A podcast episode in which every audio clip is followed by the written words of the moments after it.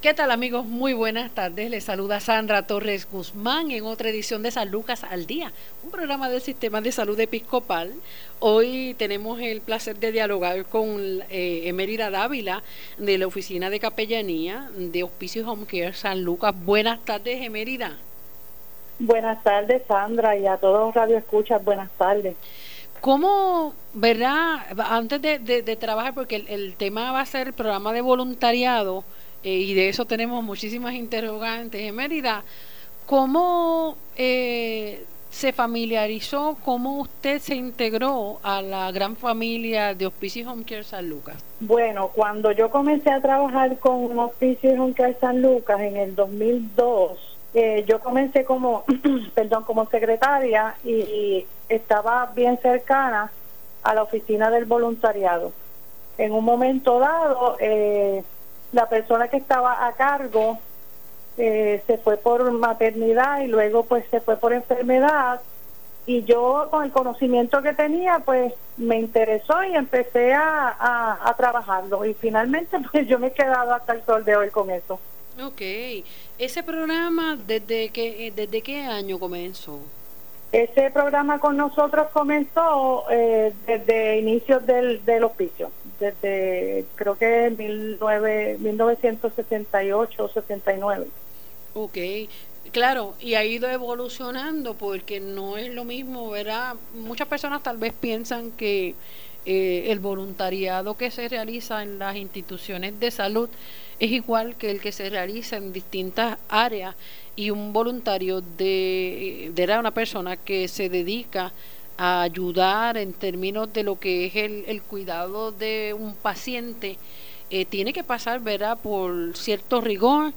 ¿Qué es el programa de voluntariado ahora que lo está manejando y cómo se ha ido desarrollando? ¿Qué áreas cubre?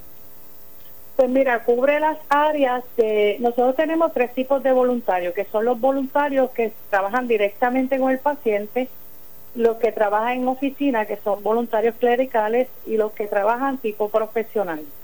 Entonces, hemos evolucionado en un sentido donde eh, estamos capacitando a, cada área en específico, ya que pues para tú cuidar un paciente tú no puedes llegar y, y, hacer lo que uno quiere, sino lo que está regulado y permitido como por ejemplo, nosotros estamos con un paciente, o sea, para trabajar con un paciente tú tienes que conocer la de IPA, tienes que conocer un montón de, de, situaciones donde donde normalmente en hospicio y honquear el voluntario es específicamente para hospicio, pero no para honquear.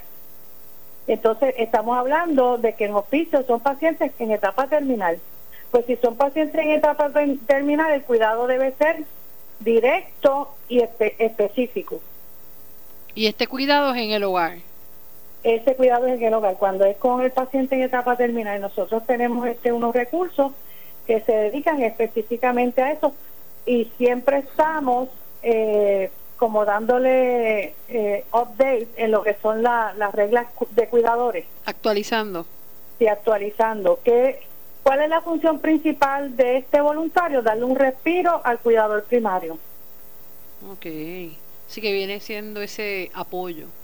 Sí, un apoyo adicional que muchas veces hemos tenido el beneficio que, que funge como un mediador en lo que es el núcleo familiar, ¿verdad? Que a veces surgen unas una discrepancias. Y esa persona estando ahí, pues mira, eh, no, nos ha servido de beneficio en el sentido de que ha fungido como mediador porque tiene también una, una destreza este, pastorales tiene unas destrezas, ¿verdad?, de, de, cómo este, asistir al cuidador cuando el paciente se pone un poquito difícil. Ok. Estamos, sí. Emerida, ¿qué son eso? ¿Cómo, llega un voluntario? ¿Cómo llega una persona a convertirse en voluntario de Hospicio Home Care San Lucas?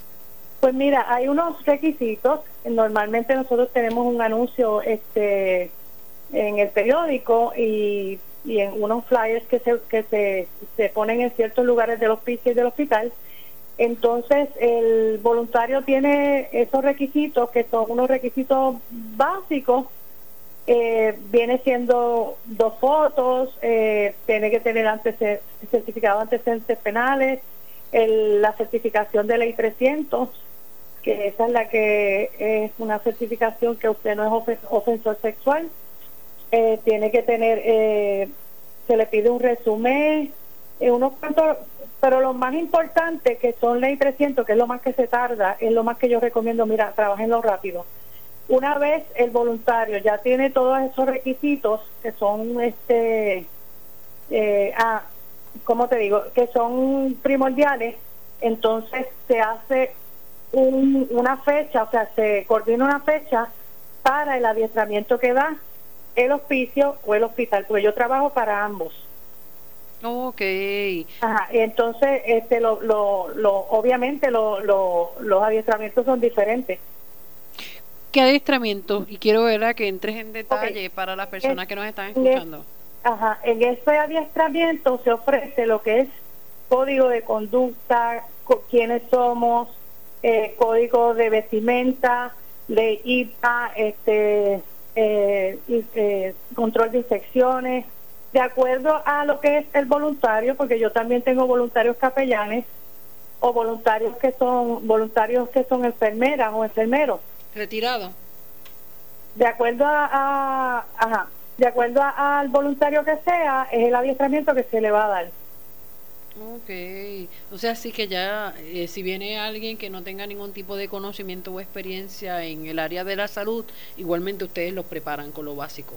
Exacto, aparte de que, ¿verdad? Cuando esa primera pre-entrevista, normalmente cuando a mí me llaman o alguien me contacta, yo siempre me gusta hacer una, una, una pre-entrevista presencial. Conocer la persona, este, indagar, ¿verdad? ¿Qué le gusta? ¿Qué le atrae en términos de destreza? Que, ¿Cuál es su cuál es su objetivo? Ver, ¿verdad? Porque este nosotros tenemos que, que tener en cuenta que para tú trabajar con un paciente, sobre todo, tiene que ser una persona este, emocionalmente estable.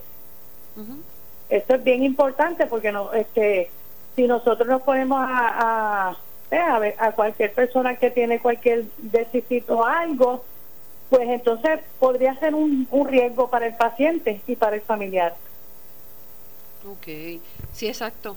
que lo que necesitan es una ayuda, no alguien que les vaya a dar, ¿verdad? ocasionar más problemas. Exacto, exactamente. Entonces, pues van en ese sentido de, de de buscar, eh, pues mira, yo quiero ayudar, otros van, son diferentes situaciones, otros van porque quieren, eh, por ejemplo, eh, tener un, pie dentro del hospital, porque quieren conseguir un empleo, pero realmente tú te das cuenta cuando es el, cuando, o sea, cuando es un voluntario que tiene ese, esa vocación. Por eso te digo, me gusta esa entrevista presencial porque ahí yo denoto muchas cosas. Claro, y en, ese sentido, pues también eh, yo tuve la oportunidad también de, trabajar algo similar, ¿no? En otra institución de, de salud eh, hace muchísimos años y un programa de voluntarios eh, trabaja algo, una manera paralela o similar a lo que trabaja una oficina de recursos humanos, o sea que tiene tiene una un rigor, tiene tiene que pasar, cada voluntario de eso tiene un expediente con todo lo que menciona y también con todos los cursos y los adiestramientos que se le dan. Correcto, mira, este, qué buen punto has tocado, porque de todas las personas que yo he estado en entrevista y, y, tocando el tema del voluntariado, nunca alguien había ido tan directo como él. Yo siempre lo comparo con la Oficina de Recursos Humanos porque nosotros tenemos expedientes de todos y cada uno de, los voluntarios, activos e inactivos, porque el, inactivo se guarda por 10 años. Es un banco de recursos. Ajá, y, y, aparte de todo, hay, hay un hay un, un propósito directo también. Eh, están pidiendo mucho en las escuelas de medicina y en otros lugares lo que es la certificación de, de voluntariado. O sea, usted tuvo experiencia como voluntario, tiene esa certificación de cuántas horas sirvió, en qué institución sirvió, qué hizo, y eso lo están pidiendo mucho, eh, o sea, principalmente en la escuela de medicina cuando quieren ser este médico. Entonces, este, yo horas comunitarias. que pues vaya, hace cuatro o cinco años se fueron y me llaman. Entonces, pues yo procedo a buscar en los expedientes inactivos y ahí le le doy este eh, su, su carta y su ya certificado normalmente lo tienen porque son eh, horas contacto. el, el, programa de voluntarios mayormente vive de horas. Nosotros vivimos de horas, hacemos unos reportes mensuales, pero más que todo, este ayudar, o sea, aparte de todo, ayudamos a, a, cada persona, hay unos beneficios, ¿verdad? Este, unos beneficios que, por ejemplo, en el sentido de lo que es eh, cuando se, transporta a la casa del paciente o a la oficina, se le este, reembolsa dietas y millaje. Okay. Hay una contradicción porque hay gente que llama y dice, mira, ¿cuánto es que le pagan a los voluntarios? No, reembolso no es un pago. Eso es lo que yo tengo que aclarar, ¿verdad? Ser, ser clara y justa en ese, en ese momento que me dicen, mira, no, yo digo, no, no, esto a veces me dicen, mira, este, ¿qué tengo que hacer para hacer ama de llave? Nada que ver. Este, es voluntariado y sus gastos se les va, se les va a reembolsar. Claro. Y otros beneficios acorde con la oficina, pues nosotros tenemos siempre recursos que van y nos dan unos adiestramientos eh, eh, auto, o sea, para motivarnos para eh, conocer más reglas que nuevas que vengan de oficio y todo eso y el voluntario se beneficia. Sí, definitivamente. En, en ese aspecto, le pregunto, Mérida, eh, la, las tareas que tiene un voluntario. Porque no es, no es decir, y, antes de ir a este punto, ya que estábamos trabajando la, el aspecto de que tiene rigor, y tiene la misma seriedad eh, con la que se maneja verdad los distintos expedientes tal vez en la oficina de, en una oficina de recursos humanos. En esto también nos mencionaste que tiene un horario y es bien importante que la persona que nos está escuchando entienda. No es que yo voy a ser voluntario y voy a ir cuando yo quiera eh, si hoy no, si hoy amanecí cansado o cansada o simplemente no me da la gana de ir, no voy a ir porque yo estoy haciendo eh, eso de carácter voluntario, no. El programa de voluntarios tiene un rigor y es lo mismo como si usted se comprometiera a unas horas de trabajo con paga. Exacto, exacto. Este, es importante mencionar este punto por el hecho de que bueno, hay que ver ese compromiso, ¿verdad? Que usted tenga y ese compromiso seriamente se habla desde el primer día. Desde el primer día se habla ese compromiso. Ahora, yo voy a aclarar que también esto varía en el sentido de que cuando son estudiantes, eh, pues el horario varía de acuerdo a su este, schedule de, de, de clases. Okay. En el caso de los estudiantes, pero en el caso de los, de los de los que trabajan directamente con el paciente, nosotros por lo menos tenemos personas que están normalmente de 8 a 4, eh, perdón, de 8 a 12.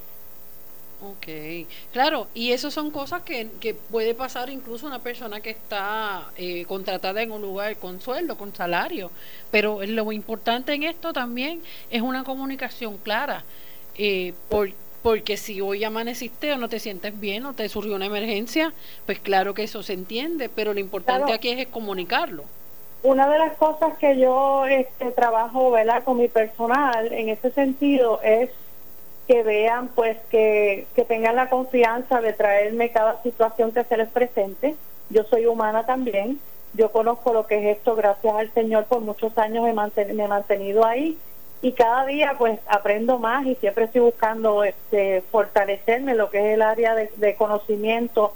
Yo normalmente voy a la a la Universidad del Sagrado Corazón que allá dan unos este unos talleres bien importantes con todo lo que es IN para el voluntario el voluntariado y eso me mantiene aparte verdad de que de que pues tengo mis situaciones también. Yo siempre le digo díganme las cosas y así yo puedo sacar la cara, ¿verdad? O, saber cómo nos vamos a mover.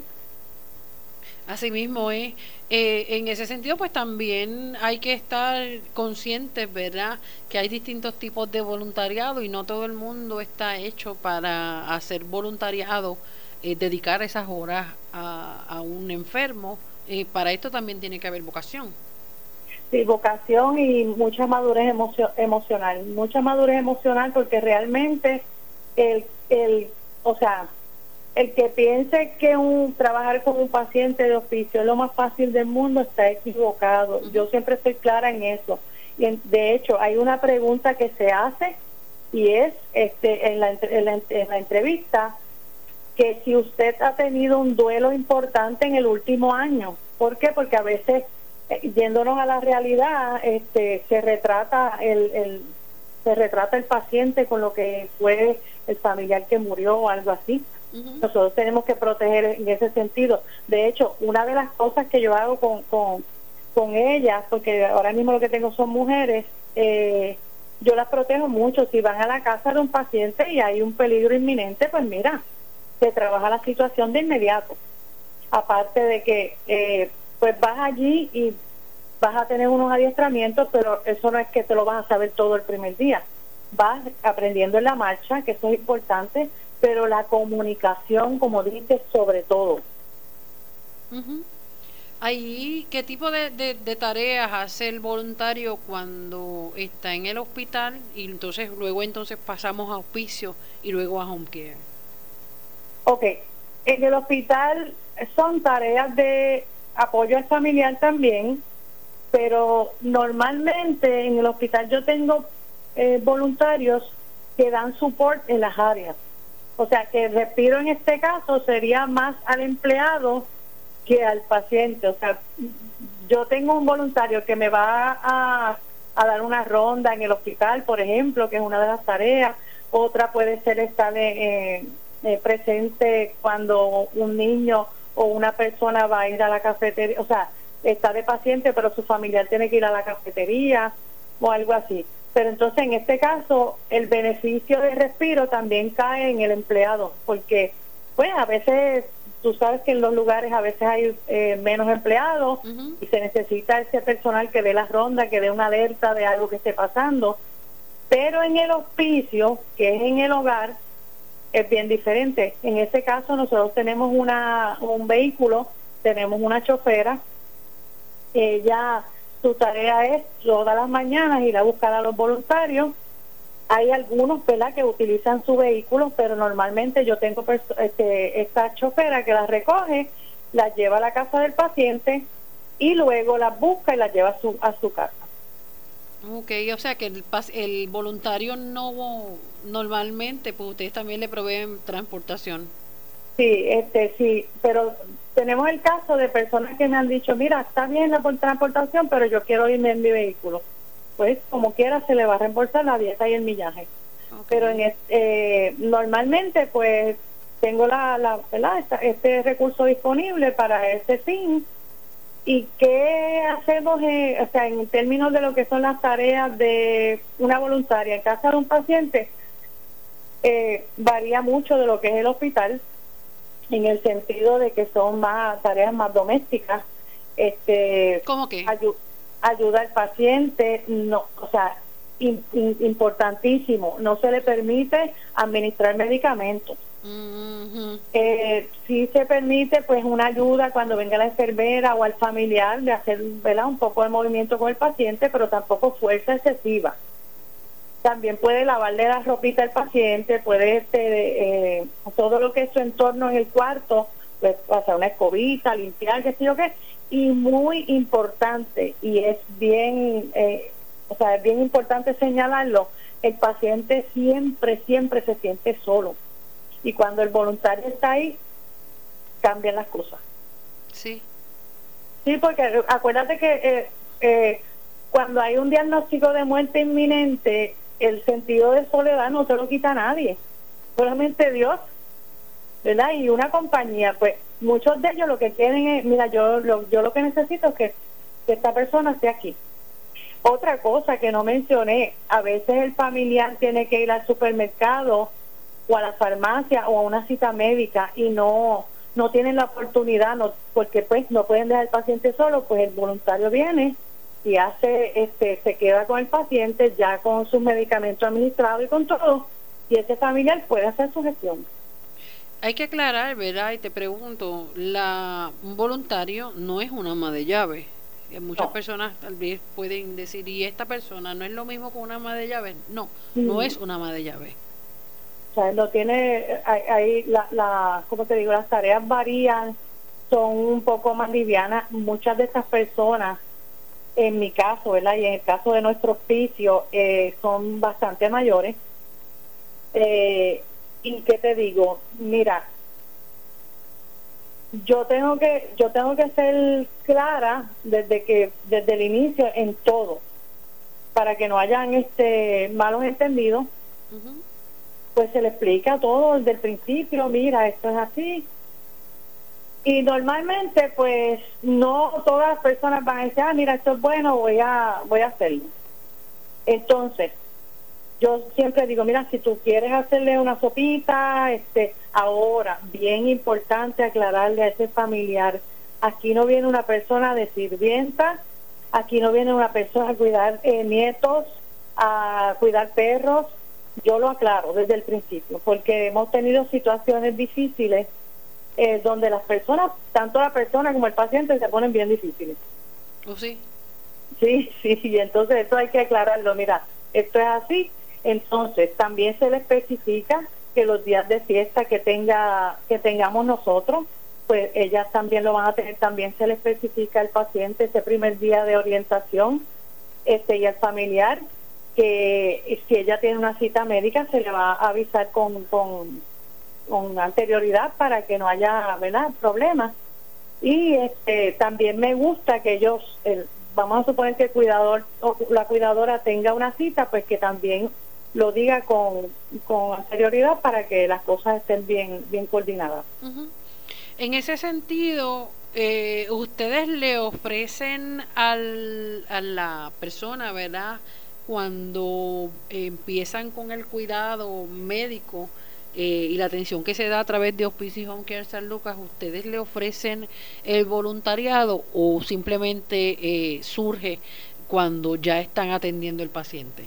Mira, el, contacto inicial para que un voluntario entre a un hogar es la trabajadora social. La trabajadora médico-social, ella le da las opciones en estas primeras orientaciones. Eh, mira, tenemos esta... Es que también hay, que ver cada caso. Hay, hay familias que tienen montones de recursos en su misma familia que ayudan y hay otras que lamentablemente tanto el cuidador como el, el, el paciente están para cuidarse los dos. ¿O oh, sí? Eh, sí, entonces, pues, ¿qué te digo? La, la trabajadora social da esas opciones porque también nosotros, pues, tenemos el, el, este, el recurso de ama de llaves, pero se le da la opción primordial del voluntariado y a veces alternamos, a veces tenemos una ama de llaves dos días y tres días un voluntario, así. Ok, cosa bastante coordinada. Ahora mismo, eh, ¿cuántas personas eh, hay en el programa de voluntarios? Ahora mismo nosotros tenemos, eh, bueno, te voy a hablar con los tiempos que estamos, con la, lo de la pandemia. Ahora mismo nosotros no estamos. Ahora mismo nosotros no estamos. Si se necesitaron recursos, se va a trabajar este próximamente, en las próximas semanas pero estuvimos fuera porque pues ya tú sabes todo lo que ha pasado con, con, la, con las instituciones, con los servicios. Entonces, pero normalmente, pues mira, yo te puedo decir que tengo ahora mismo en la oficina de Caguas, tengo dos personas en oficina, eh, tengo en Bayamón, tengo en Caguas, tengo en Vieques, tengo una que próximamente va a empezar, que es capellana entonces, eh, acá en Ponce hay como cuatro en oficinas y como cinco o seis con pacientes. Ok.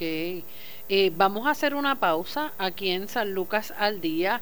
En breve continuamos dialogando con Mérida Dávila y el otro apellido de Mérida. Arroyo.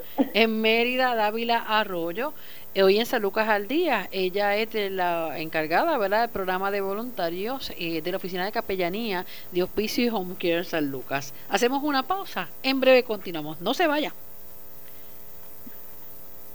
Continuamos en San Lucas al Día, un programa del Sistema de Salud Episcopal. Hoy estamos dialogando con Emérida Dávila Arroyo, ella es la coordinadora del programa de voluntariado de Hospice Home Care San Lucas y también para el Centro Médico Episcopal San Lucas.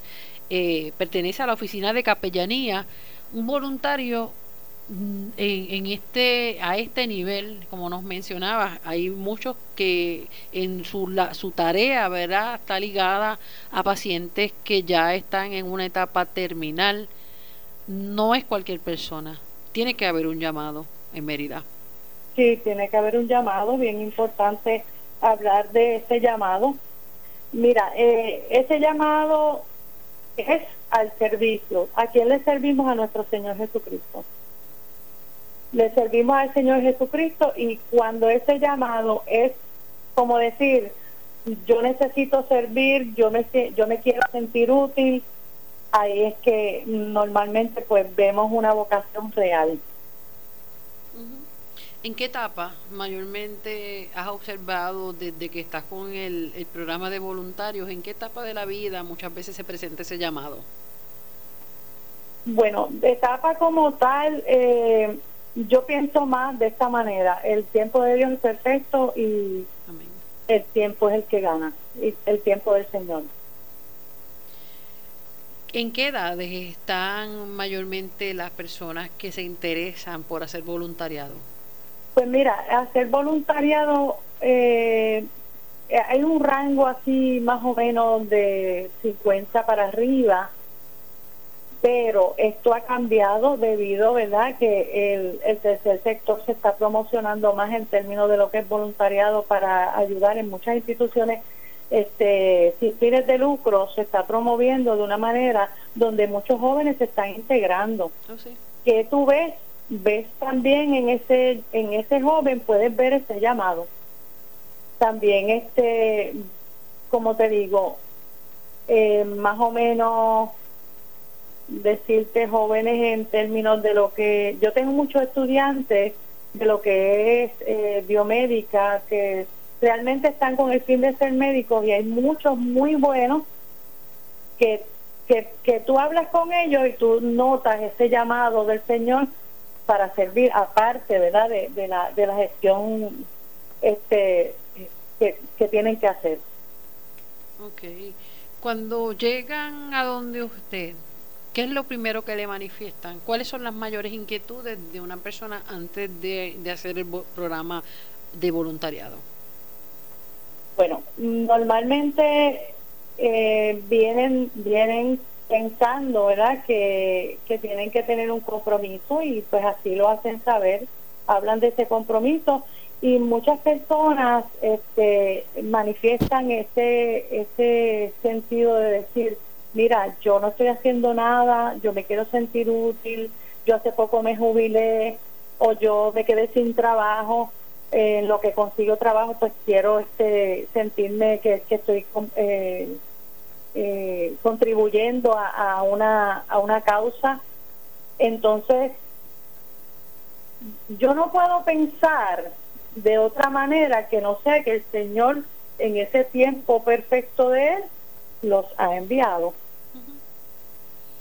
Exactamente. Cuando, sí, cuando tú, cuando tú ves esa, esa sed de servicio, hay una, hay una señal clara. Claro, porque eh, van principalmente eh, con el deseo de, de poder ayudar, de poder ser alivio a una persona que está con una carga física, emocional y hasta espiritual. Eh, en términos de que eh, muchas veces pues te vas a topar con un, con un paciente en su condición más crítica y, eso a la misma vez pues de alguna manera altera la, la vida dentro de un núcleo familiar. Como mencionaste ahorita el hecho también de que ese cuidador o esa cuidadora ya está también en una etapa avanzada porque hay, hay que mirar también el, el aspecto del cuidador no necesariamente es como tal vez mucha gente mucha gente lo piensa no es que si la persona tiene 10 hijos, pues todos se van a turnar para cuidarlos. Y, es al contrario, rara vez es así, se da, casi siempre eso recae en una sola persona. Irónicamente, cuando cuantos más tengan, menos aparecen. Y es bien triste. Sí, es muy triste, es muy triste. Mira, este, viendo ese, ese punto, siempre hay uno que es el que más, ¿verdad? Dice presente y entonces ahí tú viendo este el, la, el, sea, los, que, los candidatos que vienen para ser voluntarios, muchas veces yo veo esa sensibilidad donde dicen, espérate, aquí pasa algo, déjame dar un poquito más, ¿verdad? Déjame dar un poquito más de lo que de lo que se supone y por eso te mencioné ahorita lo de mediadores, porque muchas veces en estas familias cuando entra el diagnóstico entran en la, en la etapa de negación y se afecta a cada individuo de la familia de diferente manera. Entonces, es bien difícil porque tú entras a un campo de batalla en paz. Es decir, tengo que entrar en esta paz, tengo que ¿verdad? llevar la paz, eh, lidiar con todo lo que es esto, pero tienes que estar bien preparado y, y te digo algo, Sandra, eh, el Señor nos da las fuerzas necesarias para trabajar con esto. Yo siempre menciono que una de las formas más cerca de estar de Dios es a través de los enfermos. Sí. Y entonces, eh, bueno, uno va trabajando ese sentido y va despertando esa, esa inquietud, porque a veces van, para hacerte bien clara, a veces van este como, mira, yo quiero ayudar, pero como que la realidad, cuando se topan con la realidad, las cosas cambian un poco. Entonces, ahí yo comienzo, ¿verdad? Gracias al Señor que me da las palabras necesarias en el momento justo y cuando voy a la casa de los pacientes también, este, puedo dar esa palabra de aliento, ese empujoncito que necesitamos, ese punto de vista que tal vez tú estás viendo y que necesitas verlo. Y entonces pues te, doy ese, ese acompañamiento que necesitas para que vayas este, abriendo camino. Y qué mejor que el Señor cuando nos acompaña. Así mismo es. Y es, ¿verdad? Es, es bastante delicado el hecho de que, eh, como mencionas, la persona está muchas veces jubilada, quiere invertir el tiempo en, en algo que realmente pues valga la pena.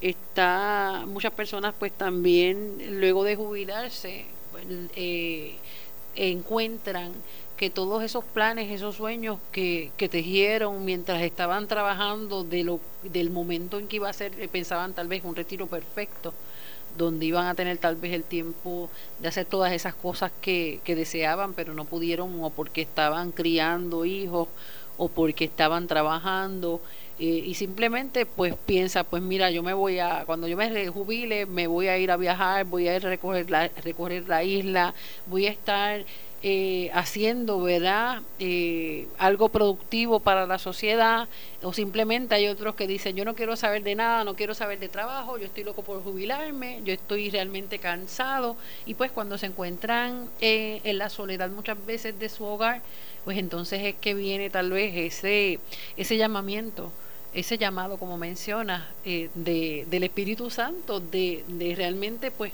despertar esa, a esa persona a, otra labor, a otra misión de vida. Eh, y es realmente, es, hermoso el poder descubrirlo, pero la realidad es que muchas veces son, son personas que eh, planificaron tal vez un retiro perfecto y no se les da así, y de momento se encuentran con esta oportunidad maravillosa que es poder hacer voluntariado, que es cuidar y darle esa atención especial, darle parte de sí, porque donde quiera que uno camina, aunque uno no lo piense, uno deja huella, eh, huella positiva, en otros casos algún recuerdo negativo, pero estamos hablando de personas que, que pisan, ¿verdad? Y llegan a, a una familia porque Dios ya lo había determinado así. Eh, y entonces pues tienen que estar también preparadas eh, emocional y espiritualmente también tener las técnicas adecuadas para poder manejar una, un aspecto crítico que es el cuidado de un paciente que ya está en etapa terminal. Exactamente. Y, y mira, Sandra, realmente eh, se han pasado eh, experiencias bien difíciles en el sentido de que yo he tenido, por decirte un número, dos, dos este, voluntarias que se me han afectado con la muerte de su paciente. Como también he tenido personas que llegan un poco reacias cuando ven ese primer escenario y luego se enamoran de lo que es el estar ahí, se preocupan de más. También he tenido, he tenido eh, familias bien recíprocas que eventualmente termina el duelo y muere el paciente, siguen la, la relación con la, con la voluntaria o el voluntario. Esto es bien, bien diverso. Gracias al Señor, a mí me encanta la diversidad. Y entonces pues en ese sentido pues vamos ayudándole. No es fácil tú encontrarte con este escenario, eh, pero como dije ahorita, el tiempo de Dios es perfecto y tú tienes que aprender a ver y a leer esas señales. El servicio es algo hermoso de cualquier manera que tú lo pintes. Y yo digo, el primer paso a la sabiduría de un hombre o de una mujer es reconocer a Dios como su ser supremo. Amén. Y dejarse llevar. Así mismo, así mismo es. Y la labor, ¿verdad?, de, de una persona que dedica su tiempo a otro sin... Y eso, esta es otra cosa. A veces eh, hay muchas personas que están siempre buscando lo que van a recibir mm, si hacen tal o cual cosa, porque después están acostumbrados a, la remuneración, ya sea económica o con cualquier privilegio. Eh, pero un voluntario no es así.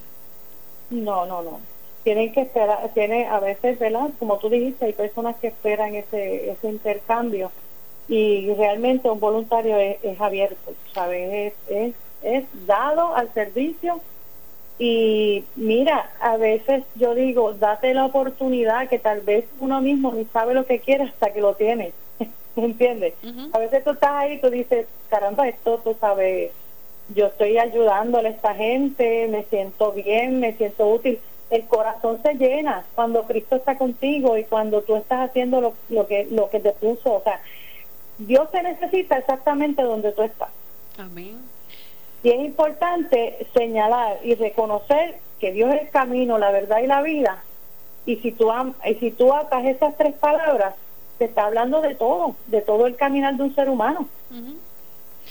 ¿Hay algún tipo de, de sí, claro, nos mencionaste que hay talleres, que hay adiestramientos que se dan previos a, a, comenzar la labor de estas personas, eh, pero en, en términos de, de trabajar con lo que es la muerte, pues porque pues solamente Dios sabe el momento en que nos va a llamar, pero ya eh, hay unos diagnósticos de, la, por, lo que las personas entran en hospicio, que ya tienen que tener un diagnóstico de seis meses o menos, ¿verdad? Correcto, correcto. Eh, ¿Qué tipo de, de, fortalez, de fortalecimiento espiritual, emocional se les brinda a estas personas que van directamente a trabajar con pacientes en etapa terminal?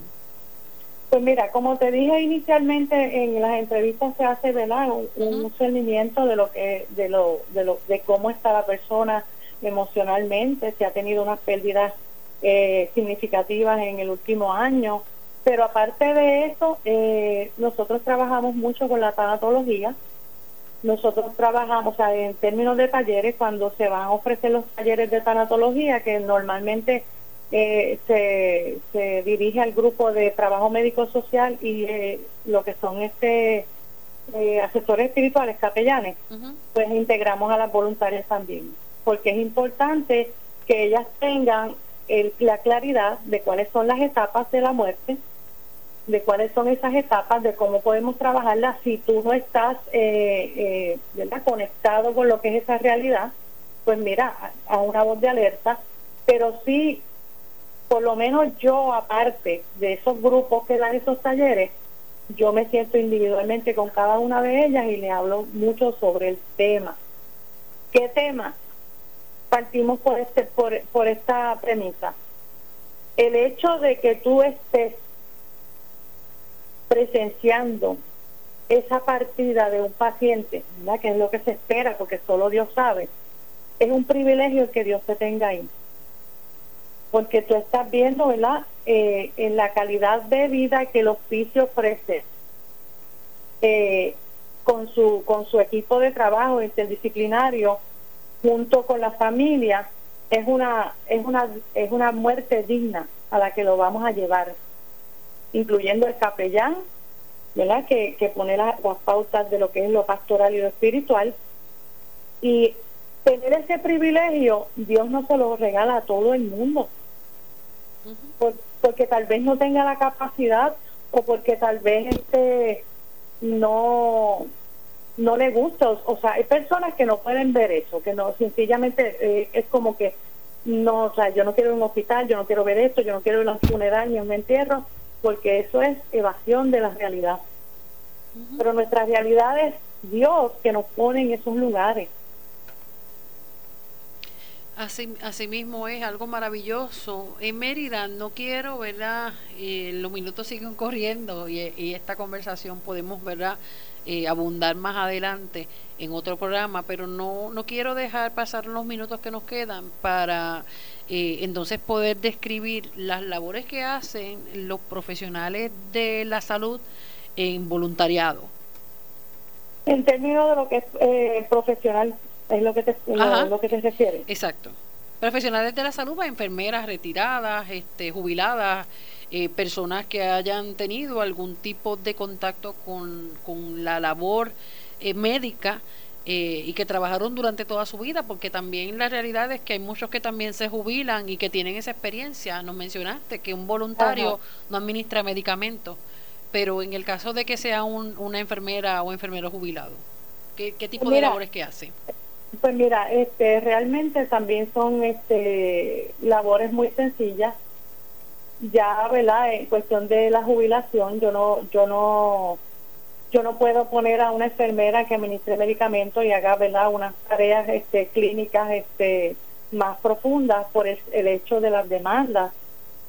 Ahora sí bien te voy a decir, hay una ley, que es la ley eh, del voluntariado de Puerto Rico, que no, nos provee ¿verdad? unas protecciones como institución de salud y como programa de voluntarios.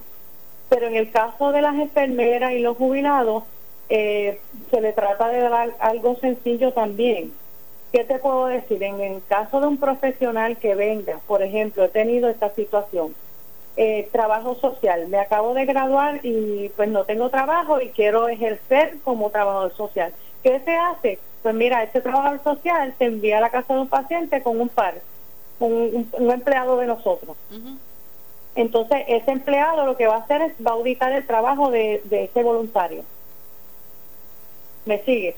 Pero lo importante de esto es que para tú fungir de la manera más profunda en términos de, de, situaciones de, atención clínica, tienes que tener tu licencia este al día, estar con el con el colegio de enfermería pues todo el día.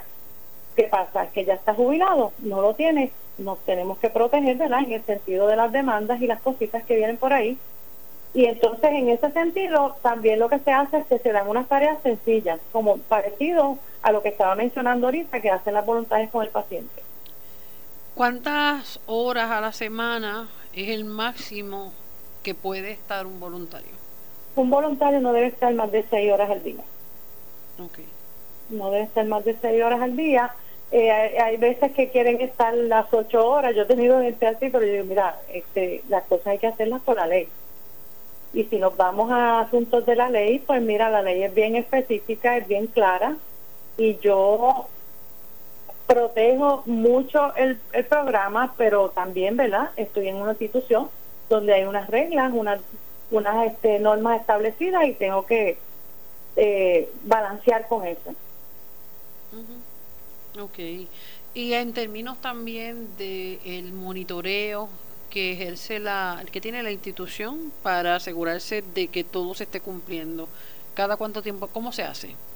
Pues nosotros, por lo menos, este, se hacen visitas, este, hacer una visita de auditoría, puede ser una, una visita sorpresa, pero en términos de lo administrativo, ¿verdad? de la agencia, de la institución, yo rindo uno mensualmente uno, unos informes de cómo está la situación, de qué se está trabajando, si hay proyecto nuevo, este, las horas, nosotros trabajamos lo que son las horas de nosotros, o sea, de nosotros, me refiero a los voluntarios versus las horas de los empleados de oficio. Entonces, porque Medicare nos exige a nosotros un, un, un por ciento de voluntariado. Entonces, para nosotros obtener ese por ciento, nosotros tenemos que mensualmente poner las horas de los empleados de oficio con las horas que se trabajaron de voluntariado. Ok, eso, eso ya es obligatorio. Sí, ya eso es administrativo y es obligatorio. Este, en el hospital no es, no es igual, en el hospital es diferente. Ah, y quería aclarar, en el hospital eh, no es, eh, como usted digo, mencioné ahorita lo que era dieta y millaje, en el hospital no se remunera lo mismo. No, es diferente. ¿Por qué ser voluntario? ¿Por qué ser voluntario? Pues mira, realmente, si vamos a, la realidad que estamos viviendo hoy día, nosotros estamos viendo muchas emergencias, por lo menos estoy hablando de nuestro país en este momento. Nosotros estamos viendo muchas emergencias. ¿Y qué ha habido eh, después de cada emergencia? Los grupos de instituciones sin fines de lucro, los voluntarios, cuánta gente no se ha atendido por nosotros por nosotros trabajar y dar, decir presente porque Dios dice vamos a ayudar. El que no el que no vive para servir no sirve para vivir. Entonces este qué vemos hubo una emergencia. Pues sí el gobierno va a responder pero responden más las instituciones sin fines de lucro donde está el voluntariado y el voluntariado tiene tantas tantas y tantas disciplinas que uno, bueno, uno empieza y no termina. Pero ser voluntario es algo que te llena tu corazón, que te ayuda a descubrir, que conoce gente, que te siente, yo misma que soy, ¿verdad? Yo soy empleada, pero a mí me encanta ser voluntariado. Yo me lo vivo, yo me lo gozo porque es que el Señor quiere que yo que yo esté ahí sirviendo. Y entonces le, como testimonio le diría a la gente, experimentenlo, porque es lo más hermoso que uno puede hacer. Amar a su prójimo como a, como a uno mismo, porque es el, el, precepto que, que, Dios nos está este, siempre enseñando. Amén. Nos mencionaste que ya desde hace varios meses no están visitando los hogares eh, por toda esta situación del COVID. ¿Hay alguna fecha tentativa que, ustedes estén ya observando que pudieran regresar estos voluntarios a las casas? Bueno, Sandra, estamos ¿verdad? En, en, alerta por, por, los casos ¿verdad? Que, se han visto que están subiendo. Yo espero en el favor, con el favor de Dios que nosotros podamos ya para la primera semana de, de, de agosto o la segunda comenzar de nuevo. Ya hay un protocolo establecido, ¿verdad? De, de, qué se va a hacer cuando, cuando lleguemos a ese hogar.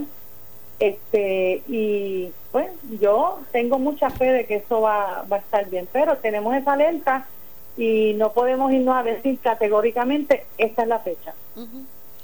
Nuevamente, ¿qué documentos necesitan ir buscando? Pues ley 300, que es la más importante, o sea, importante en el sentido de lo mucho que se tarda. ley, ley, 300, eso es, eso es en la comandancia la certificación, los certificados de antecedentes penales no puede tener más de tres días de, de, obtenido este para, para hacer la ley 300.